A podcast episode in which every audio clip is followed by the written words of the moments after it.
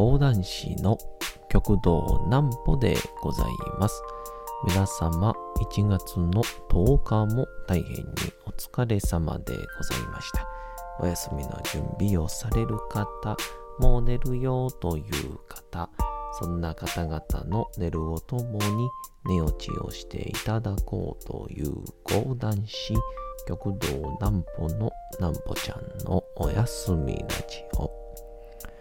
このラジオは毎週月曜日から金曜日の21時から音声アプリサウンドクラウド、Spotify、Amazon Music、ポッドキャストにて配信をされております。皆様からのお便りもお待ちしております。お便りは極道南歩公式ホームページのおやすみラジオ特設ページから送ることができます。内容は何でも結構です。ねえねえ聞いてよなんぽちゃんから始まる皆様の日々の出来事や思っていることなどを送ってください。ご希望の方にはなんぽちゃんグッズプレゼントいたしますので、住所、お名前お忘れなくと、えー、いうことで、土日とですね、結構、午前中が空きまして、なんか、この12月末あたりなんで、なんか毎日朝5時に起きてたような感じやったんですけど、久しぶりに午前中が空いたので、やることはですね、今本当にただ一つで、10時まで寝るっていうですね、えー、やっぱり最高の一日です。なんぽちゃんの明日は何の日？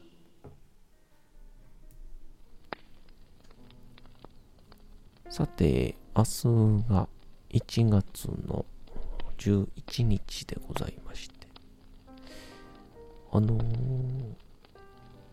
1月11日、まあ、もう予定はされておりますけども、塚場文庫続き読みというですね、えー、玉名玉秀斎先生がやってるんですけど、それがなんと、1月11日に111回目で玉秀斎先生が11月11日に入門っていうですね、えー、1が、何個や10個並ぶっていうですね、えー、すごい素敵な日でございまして、まあ、それの内容はまた明日の日に、えー、ご紹介しようかなと思います。さあ行きましょう。2022年の1月11日は大吉日でございます。暦をもとにした占いや風水学などでは、なすことすべてに恩恵を授かる極上の吉日とされる天赦日。1年間に5日から6日ございます。それと、何か始めた行いが成果として実を結びやすく金運にもいいとされる一流万倍日。これは毎月に4、5日あるという。これがありますが、上記の2つの重なる日が、その年によって2日から4日あるという。2022年は1月11日の火曜日。3月の26日土曜日。6月の10日金曜日の3日間が転写日と一粒万倍日が重なる最も縁起のいい大吉日となっております。そのため何か新しいことにチャレンジをする。生活習慣を改める。財布などを新調する。宝くじを購入する。気分をリフレッシュする。などするのに最も適した日。とされておりますということでこれちょうど明日のね立川文庫続き読みのところでいいんじゃないですか？ちょうどね、スタートにもなりますし。いいですね。やっぱ玉だけ最近はやっぱり、乗ってますからね。えー、ぜひとも、明日皆様お越しいただけたら、えー、幸いでございますけど。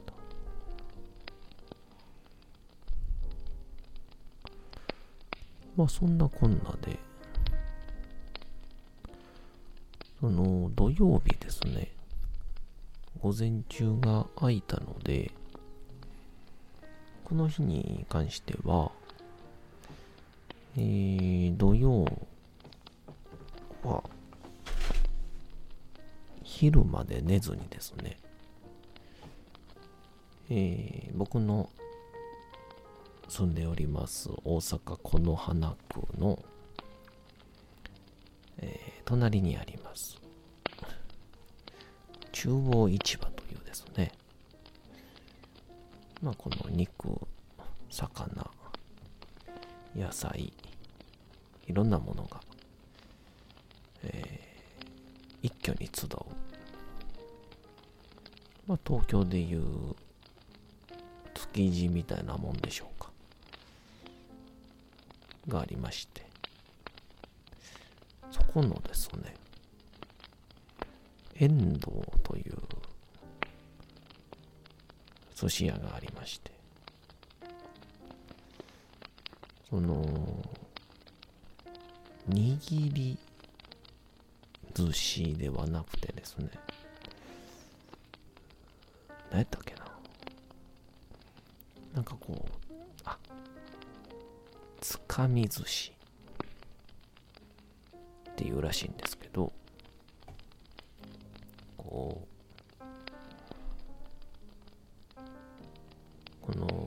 築地の、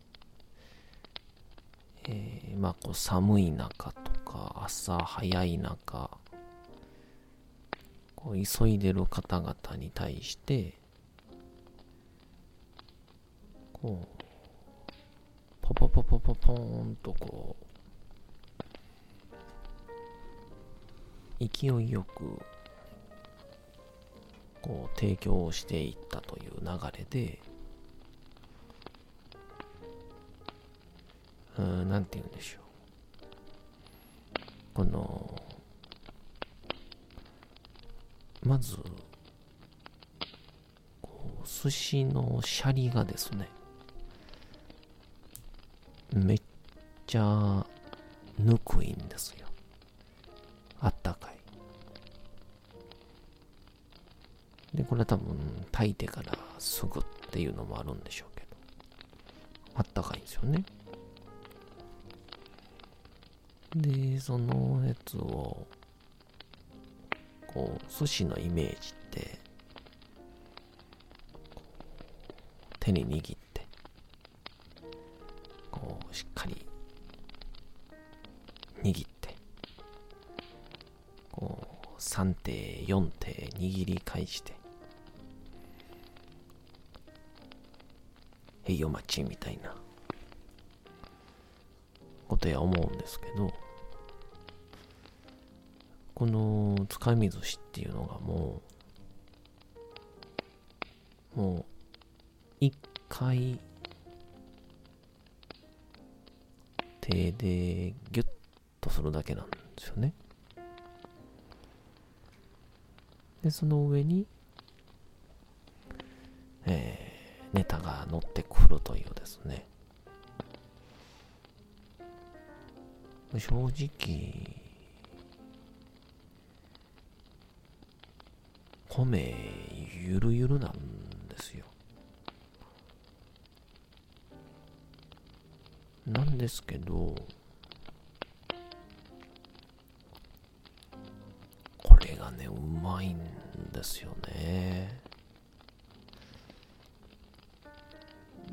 初めはこう、それ専用で作ったっていうのもあったかもしれないですけど、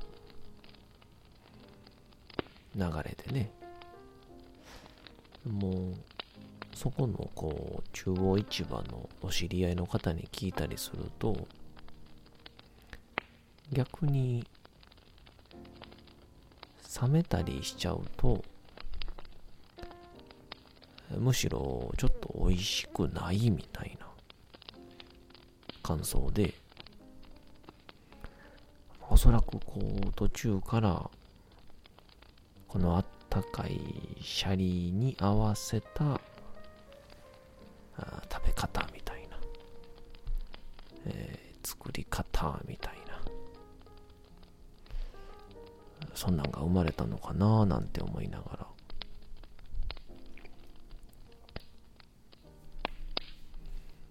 っていうので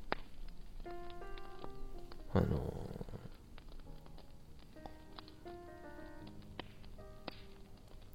まあお持ち帰りにはあんまり向いてないっていうのは聞いたのでまあ皆様ぜひとも、えー、現場で食べることを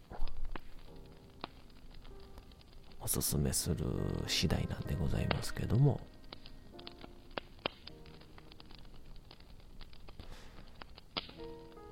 で、それがですね、朝の6時から12時ぐらいの営業なんですよ。うん。なんでその6時間営業するだから朝8時ぐらいに行きましたかね。えー、8時に行ってで1時間ぐらい食べて。えー、お茶でもしようか言うて。お茶も1時間ぐらいして。その時点でなんと昼の11時半っていうですね。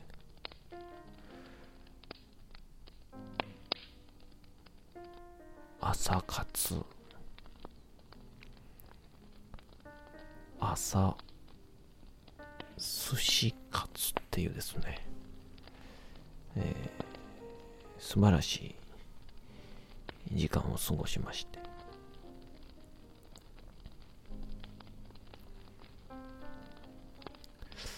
まあ、結構この幾度となくコロナになってからこう朝の時間にね、えー、どういう風に勝つかみたいなことを試してきたんですけど、そういう中では、喫茶店も試しましたし、で、あとは、ジムも試しましたね。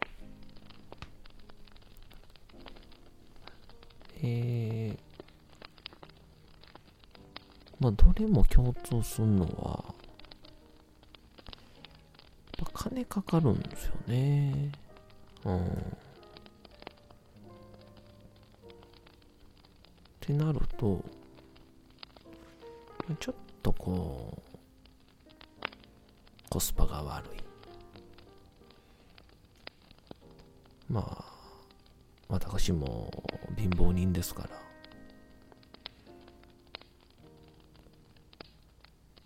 そういう意味では、最近、これ確実やなと思ってるのが、あの、特に朝寒いっていうのも功を奏してるのかもしれないんですけど、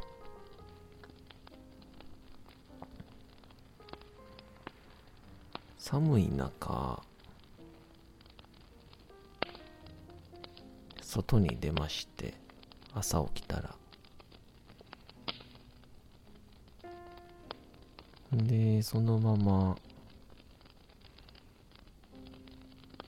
50円だけ握りしめて、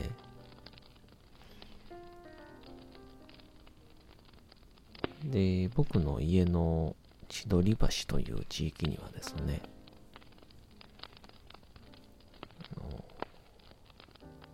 50円で売ってる自動販売機がいっぱいあるんですよ。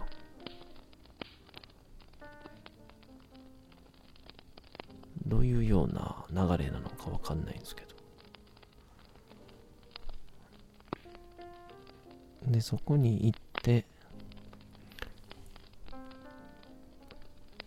だいたい歩くと、そうですね。1分ぐらいで着くんで、そこに行くまでに、こう、目が覚めるんですよね。で、朝コーヒーを飲むと、また目が覚める。で、あのー、前もこのラジオで言ったんですけど、人って、あのー、朝に、もう、もう一回寝たってしゃあないっていう時あるじゃないですか。あれっていうのは、その睡眠時間が足りてないっていう時以外は、えー、まぶたが閉じてるとか、えー、頭に血が巡っていないとかっていうので、その、外的要因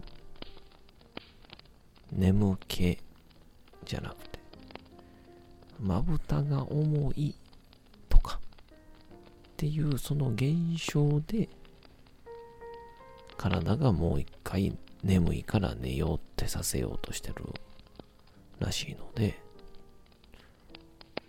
まあそれをこじ開けてしまえば、あとは勝手に目覚めますよっていう、えー、特に朝寒い外に出ての朝活、えー、おすすめですんで、ぜひお楽しみいただけたらと思います。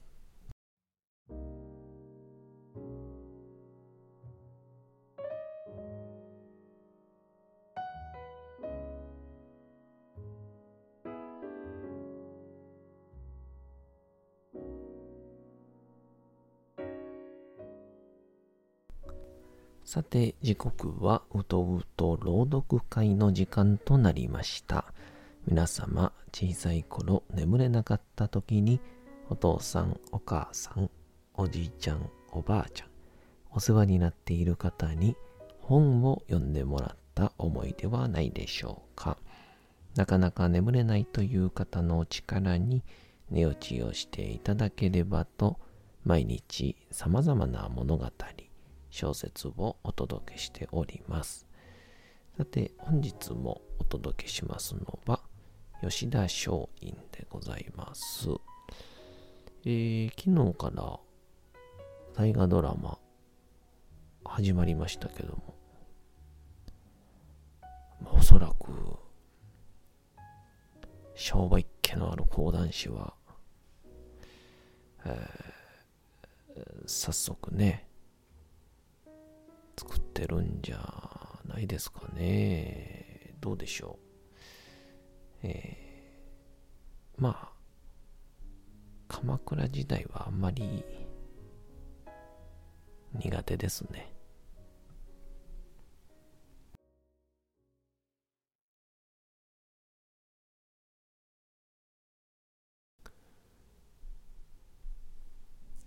小説。吉田松陰道門冬治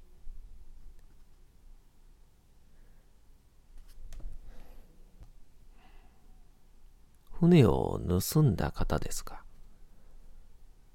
船を盗んだ？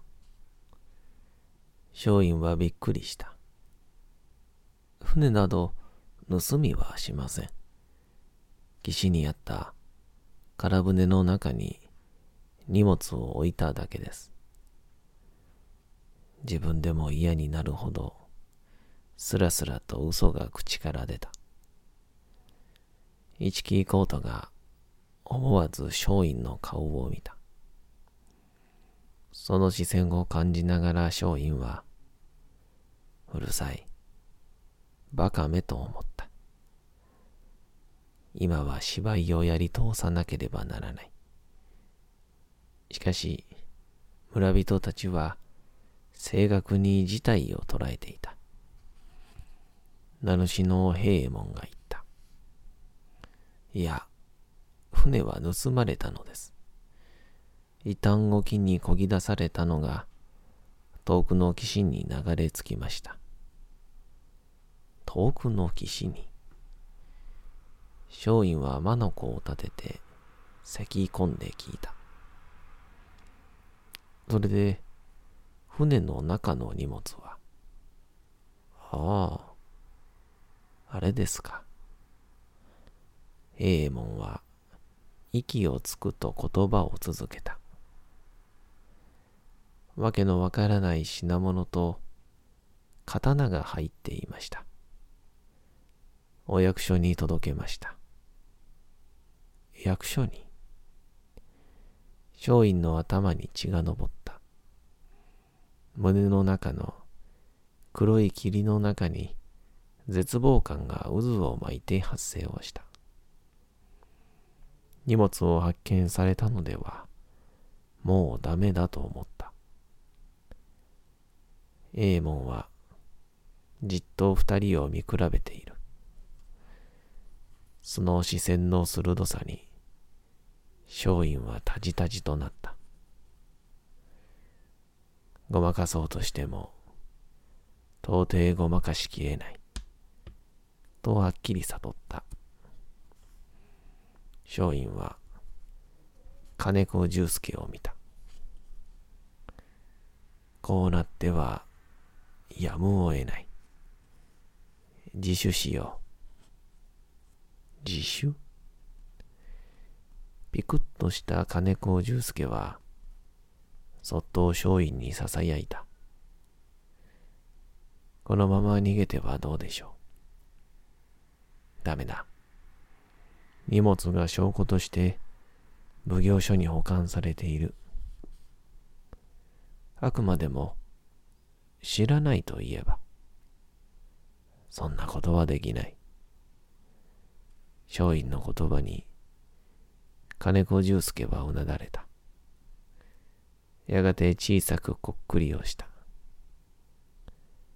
お供をいたします。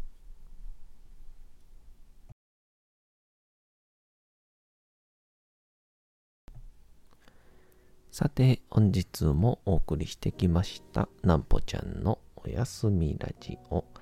というわけでございまして、1月の10日も大変にお疲れ様でございました。明日も皆さん、街のどこかでともどもに頑張って、夜にまたお会いをいたしましょう。なんぽちゃんのおやすみラジオでございました。それでは皆さん、おやすみなさい。すやすやすやーん。